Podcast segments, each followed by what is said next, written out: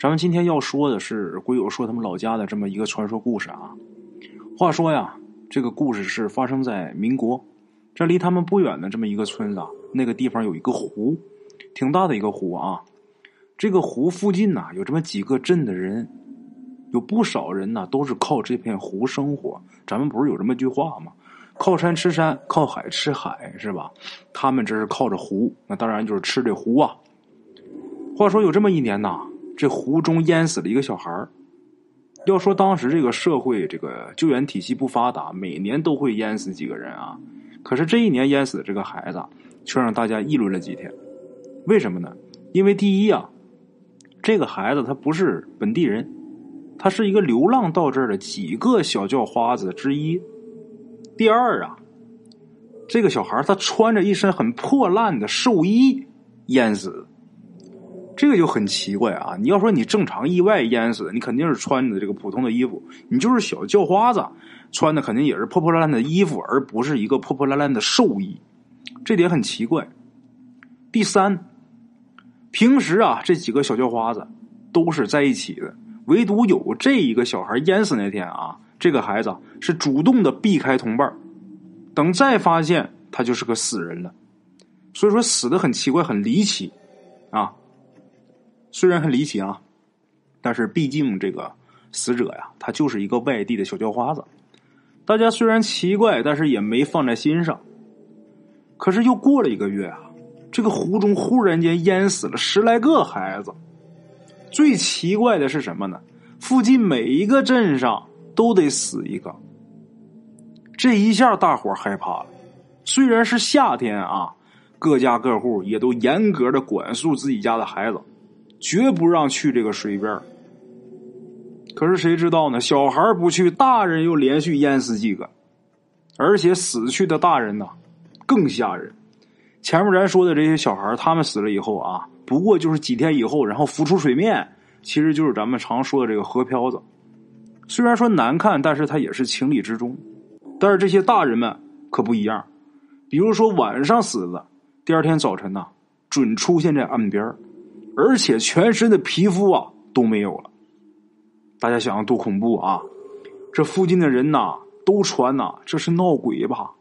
后来呀，就有人说不是闹鬼，因为死者呀有的是都是白天遇难的，白天不定哪个点儿这大白天的，是不是烈日当空，朗朗乾坤，什么鬼敢出来啊？别是闹妖怪吧？这个闹妖怪这个说法一说出来之后啊。附近的这几个镇上的人呐，都是人心惶惶。后来啊，即便是成年男子，也不敢单独入湖，啊，自己不敢这个进湖了。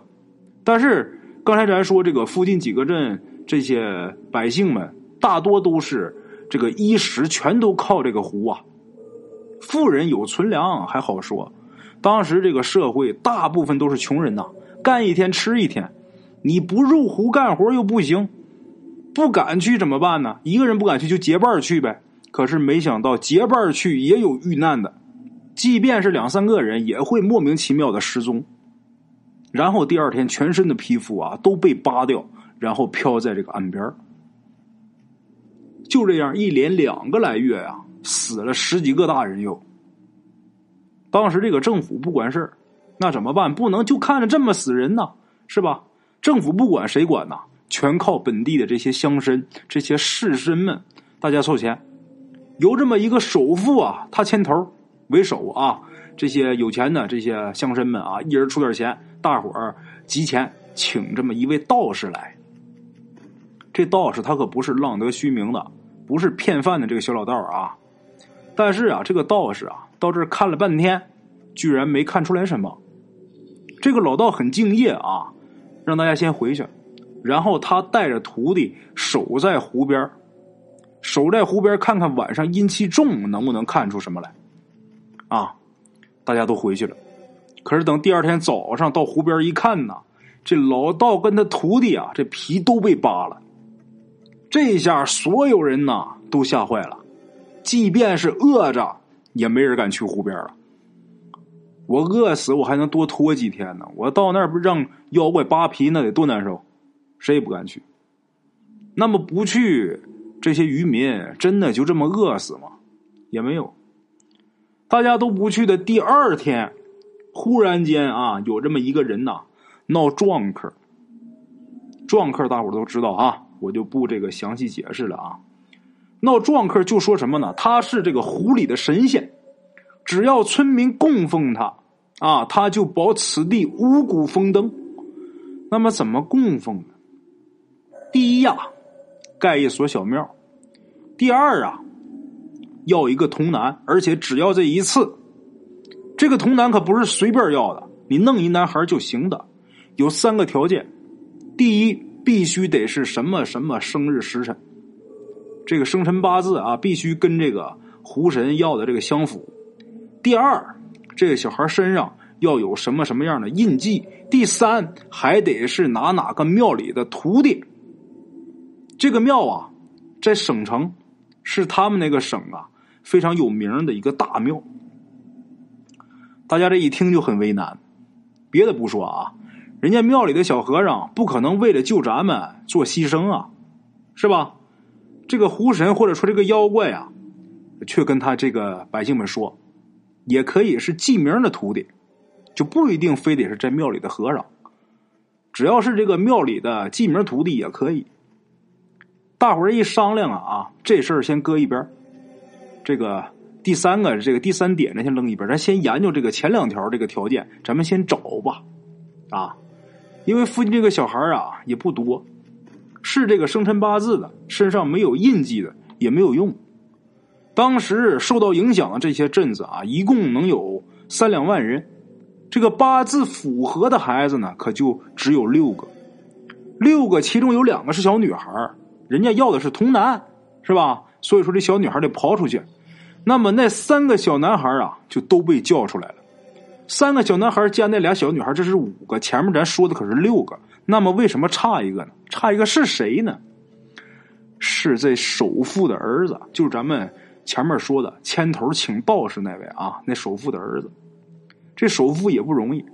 他老婆这一辈子没生养，啊，也不让他纳妾。等到了五十多岁啊。他实在是受不了了，然后他老婆呀才想了一个折中的办法，就选了这么一个粗使丫鬟，平时在他们家干粗活这么一个丫鬟啊，长得也不是说怎么漂亮，但是身板挺好，让这丫鬟帮忙传宗接代。这丫鬟还真行，不到一年呐，受孕了，生下孩子以后啊，这个丫鬟就被轰回家了。所以这位首富现在六十多岁，他儿子才七八岁。而且还是独生子，那宝贝的不得了。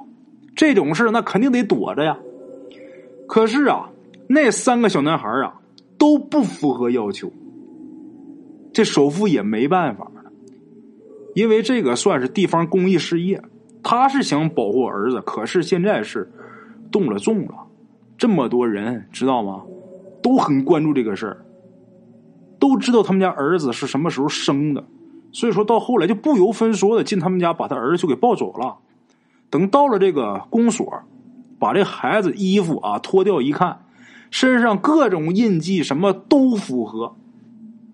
啊，这个首富啊是死活不放他儿子的手啊。这个大部分人就要硬抢，但是小部分跟这个首富有交情的这些人呐，看着太惨了，下不了手。跟这首富有交集的人啊，一般都是当地这个比较有头面的人物。虽然人数少，可是他们不领头，这这些老百姓啊，这些粗人们也不好动手。这双方正在僵持着，这时候外面啊进来一人，这人是他们本地人，在这个省城做小买卖，他对家乡的事情啊不了解，他只是在家信里边知道这个家乡闹妖怪。结果回来一问呐，大家都在这个公所，所以他也就直奔这儿而来了。一是热心这个公益的事儿，二是给带封信。啊，这个信呐，是给这这位首富的啊。这位首富啊，结果刚看看这个信封，这个信皮儿啊，封皮儿啊，就把这信收起来了。大家也没在意啊，继续谈这个孩子的问题。那个带信的呀，坐在旁边听了几句也没听明白，他只听说闹妖怪闹挺厉害的，然后他还给瞎出主意，就说这个元真大师啊，元真大师就是省城啊啊，那个妖怪说省城的那个庙里边的住持。这个送信就说那个元真大师这个很有道德，请他来给咱们看看呗。这时候旁边就有人搭话，就说没用啊。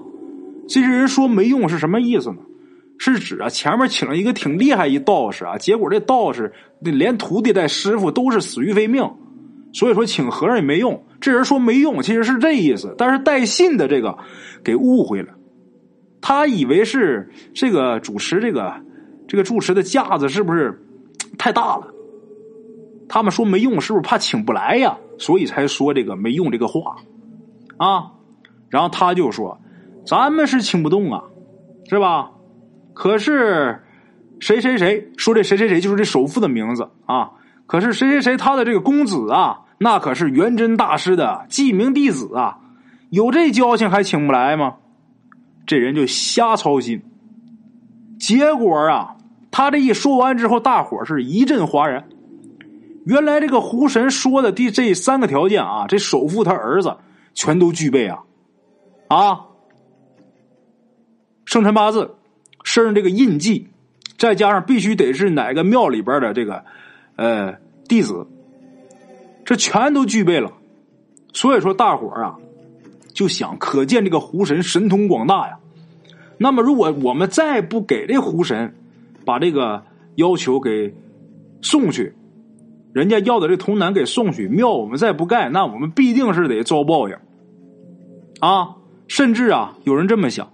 这个狐神指明要这样条件的人，而且只要他一个，说不定啊跟他有仇。那么前面死的那些人，那肯定就是给这首富的儿子挡灾呢，是吧？不是一个人这么想，你这么想，他那么想，他再那么想，这就有人说出来了。这种情况下，这种说法一出来啊，这群众脑子是非常容易被激动的。所以就立刻就不管这首富怎么求，你知道也必须把他的儿子给绑走，然后拴上石头给沉到这个湖里了。还别说，沉到这湖里以后啊，这个湖再没有出过事而且这这个地方啊，真的是五谷丰登，就包括这渔民这个收成什么也都很好。那咱们再说说这首富啊，他没抱住他儿子，这儿子。从他怀里一被夺走，这位就中风倒地了。回家之后啊，两天，心疼啊，心里窝火呀，儿子没了，两天人死了。他老婆呢，没有半个月呀，也跟着去了。这一家啊，一家人没了。那么后来传说呀，也是听别人说的，这个元真大师。就咱们里边提到这个住持就很有本事，这住持啊，这个元真大师就说呀，这个首富他儿子，他也之前也是一妖怪，跟湖里那个妖怪啊，他们俩有几世渊源。这个妖怪啊转成人，本来元真大师啊收他当徒弟，是本来就想替他俩解决这个事儿，化解他们两个之间的恩怨。结果啊，这元真大师啊还是晚了一步。这元真大师啊，也立誓，这一世我渡不了你们，我下一世接着渡，一世不行，我渡你们十世，十世不行，我渡你们百世。啊，冤冤相报何时了啊！好了啊，各位老铁们，咱们今天这个故事啊，先到这儿。